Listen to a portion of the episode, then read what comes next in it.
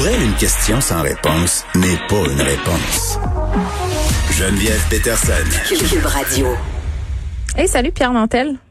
Bonjour, Mme Peterson. Est-ce est que c'est juste moi, mais quand j'entends la promotion de l'émission Avocat à la barre, quand la personne dit Nous avons devant nous le coupable, je jurerais que c'est un sketch de François Pérusse. C'est pas, moi qui l'a dit, c'est toi. moi, je- Non, mais moi, moi, à chaque fois que je l'écoute, ça me fait rire. On a besoin de rire entre toi et moi, Geneviève. T'as raison. Oh, dis que ça nous manque tellement. On, on- on- des fois, j'ai l'impression que, tu sais, comme tu regardes les nouvelles, là, puis honnêtement, là, pour sourire, il faut être sous. Mais, ultimement, il faut savoir en rire. Moi, c'est ma, ma, ma grosse théorie actuellement. Il faut, je- j'espère que les humoristes vont se réunir en- pour faire une coop de production pour nous faire un sketch par jour sur le sujet du jour. Ça Pierre, va-tu arriver, il y a ça? eu des Guignol de l'info? Ben je sais pas, mais il y a eu des, des choses absolument extraordinaires qui se sont faites pendant le confinement euh, du côté de nos amis les humoristes. Il y avait des Instagram live là incroyables. Arnaud Soli là, il était en feu. Il faisait des lives presque à chaque soir à 21h avec des personnages, euh, beaucoup beaucoup d'humoristes euh, ont fait ça, mais à un moment donné, évidemment, ça s'essouffle, ça s'épuise, puis tu te dis, je vais te donner mon matériel comme ça gratuitement. Ben les gens vont s'habituer à la gratuité puis voudront plus payer pour mes spectacles, tu sais. Tout à fait. Mais on est, on devrait payer pour. On devrait s'organiser un diffuseur, un des diffuseurs qu'on a habituellement, là, ben, devrait endiguer tout ça puis dire, on en veut une par jour, puis on veut que tout le monde l'écoute, puis on veut que même le monde qui sont super tannés à un point tel qu'ils essaient de manifester pour dire ils veulent pas porter le masque, qu'ils trouvent que les lunettes en Horacio Arruda sont pas belles, fait que ce monde-là écoute ça puis qui rigole puis qui dit, puis qu'on rit de la cravate à Horacio Arruda pendant le sketch. Il faut se relâcher à Steam un peu là. On est, on est euh, collectivement, on a la peau courte, comme dirait mon père. La peau courte. Ouais, ça, ça veut dire, ça, ça veut dire que t'es vraiment pas de bonne humeur. La- avoir la peau courte. C'est pire que la mèche courte, ça. Exactement. la mèche étant, mais je pense que c'est un super beau dérivé. Hein. La mèche, ça, pa- ça partait, en, on pourrait l'associer à un cheveu, mais je pense que ça partait d'une mèche de bâton dynamite qui était très courte d'un pétard. Enfin, parlons de, sé- de sémantique et d'étymologie. Nous allons parler des gens qui font du camping sur la rue Notre-Dame. Ben oui, parce que hier, il y avait un reportage à JE. Puis tu sais, euh, les tutos de Cube Radio, là, pour ceux qui le savent pas, on est vraiment euh, dans l'épicentre euh, où on retrouve le plus de personnes qui, qui est sans abri. Il y a beaucoup euh, d'organismes qui leur viennent en aide par ailleurs autour du bureau. Puis écoute, là, moi j'ai l'impression que depuis le début de la pandémie, là, je marche chaque jour évidemment pour venir ici animer. Puis j'ai l'impression qu'il y a de plus en plus de sans-abri. J'ai vraiment l'impression que la situation se dégrade. Ils sont dans un état de plus en plus inquiétant. Vraiment là, ça me fait quelque chose à chaque fois.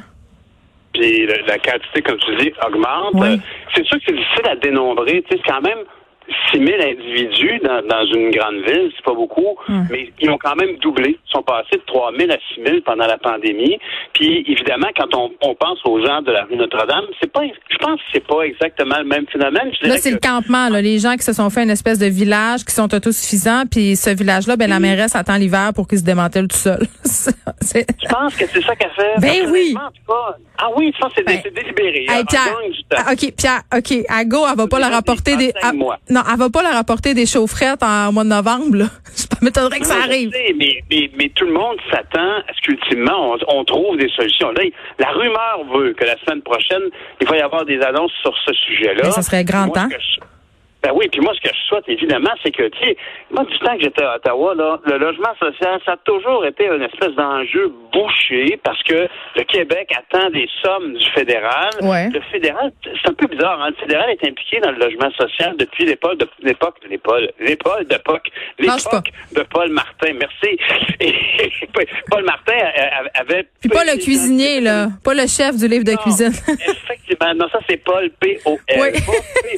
Alors, j'avais de P-A-U-S, celui qui avait la délicatesse d'immatriculer tous ces bateaux qui naviguaient le fleuve et les Grands Lacs au Panama pour sauver Ah, de l'argent. ben oui. Ce même premier ministre. Alors, mais il n'y avait pas juste des défauts, il y avait quand même des qualités, puis il avait identifié qu'il y avait un grand besoin de financement puis d'installation dans le logement social. Puis on a toujours eu la, la fameuse la, la, SCHL, la Société canadienne d'hypothèque et de logement, qui a, qui a joué un grand rôle dans le déploiement des coopératives qui étaient beaucoup plus populaires et volumineuses en, en projet dans les années 80.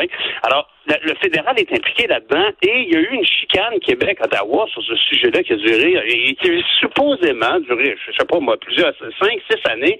Et depuis deux ou trois ans, on attendait des sommes bien précises à louer pour le Québec. Et là, récemment, il y a à peu près deux, trois semaines, on nous a dit, bon, on a arrivé une entente. Bon, alors, est-ce qu'on peut, s'il vous plaît, quand on sait qu'on a, je sais pas moi, 20 millions de dollars qui vont arriver dans trois mois, on peut-tu mettre de côté 200 000 pièces puis acheter 300 portes? C'est-tu possible? Parce qu'il y a des logements sociaux. Moi, je vais redire, je vais redire la, la, chose que je redis tout le temps puis que je suis jamais fière de dire, là, c'est que c'est bien beau puis là, on parle puis on dit, hey, c'est fait pitié, les sans-abri, il faut les aider, il faut leur construire des logements sociaux, mais on voudrait que les logements soient sa lune. On veut pas qu'ils soient proches de chez nous. Non, mais je parle de parcs de logements sociaux qui ben, sont déjà installés. Ben oui, mais, tout, le monde, tout le monde chiale. tout le monde. Mais, ceux qui sont là, ceux qui sont là sont acceptés. Je sais pas si tu as déjà remarqué, mais il y a des, c'est des HLM, ces habitations à loyer modique, mm. qui sont juste à l'ouest de la rue Emery, là, la rue oh, Sanguinette et Emery, derrière le cinéma. Tu sais, c'est une belle communauté maintenant qui est bien intégrée, puis ça va bien cette affaire-là. Mais le problème avec les 300 logements réparés, c'est qu'ils sont déjà là. Il n'y a pas de voisins qui vont s'en plaindre. Ils sont là.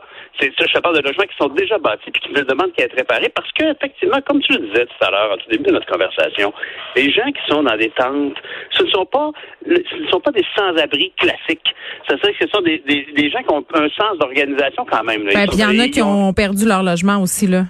Puis qu'il ben n'y avait plus d'endroit où aller. Il y a ça aussi. Ben, ça, c'est vraiment des gens qui sont sujets justement à faire l'objet d'une subvention pour un logement quelque part ou un accès logis ou en tout cas une, peut-être de l'habitation supervisée. Tandis qu'une vraie personne qui, qui, qui, dort dehors puis qu'on rentre dans, au chaud parce qu'il fait moins 15 dehors, là, cette personne-là peut-être a d'autres d'autres enjeux, des enjeux de santé mentale souvent qui font que peut-être qu'il serait pas apte et autonome à avoir son propre logement. Mais non, parce que je parlais avec Louis-Philippe Messier l'autre fois, un de nos journalistes euh, aux 24 heures, qui disait, parce qu'il a beaucoup observé ça, le phénomène euh, du camping sur Notre-Dame. Euh, puis il est allé visiter aussi un nouveau méga refuge qui a été ouvert. Puis ce qu'il disait, c'est justement ça. Pierre, il disait, vous savez, tu sais, les gens qui ont des problèmes de santé mentale sont difficiles à aller chercher. Ils se présenteront pas par eux-mêmes. Souvent, ils veulent pas rester dans les ressources parce que le cadre, justement, les déclenche ou fait qu'ils sont pas bien. C'est ça. Fait que, ça revient à la, à la discussion qu'on avait euh, tantôt, euh, puis un peu tout au long de cette émission sur la santé mentale. À un moment donné, il faut mettre des choses en œuvre pour pouvoir, tu sais, il faut les aider à s'aider, puis il faut leur donner des moyens pour qu'ils veulent s'aider. Tu sais, c'est ça aussi, là. Puis, tu parlais de la, du quartier autour de la station ce matin. J'étais dehors en sortant de mon émission il y avait une machine qui passait, une espèce de grosse balayeuse à trottoir. Puis quand il est arrivé devant l'autre coin de rue, juste à côté de la station, il est allé dans la rue, puis il n'a pas voulu déranger, réveiller les deux monsieur qui dormaient sur le trottoir. Quelle image, tu sais, comme bouffe c'est une réalité toujours. Puis, après ça, on se plaint. Moi, ça me fait capoter. Après ça, on se plaint puis on dit qu'on fait pitié parce que les restaurants sont fermés puis qu'on peut pas aller au gym. Moi, j'essaye de me rappeler ça quand je vois ces petits campements-là installés. Merci Pierre Lantel. On se retrouve lundi. Merci à merci. Merci à Frédéric Mockel à la recherche, Sébastien Laperrière à la mise en onde. Merci à vous d'avoir été là toute la semaine. On va se retrouver très très bientôt. On se retrouve lundi.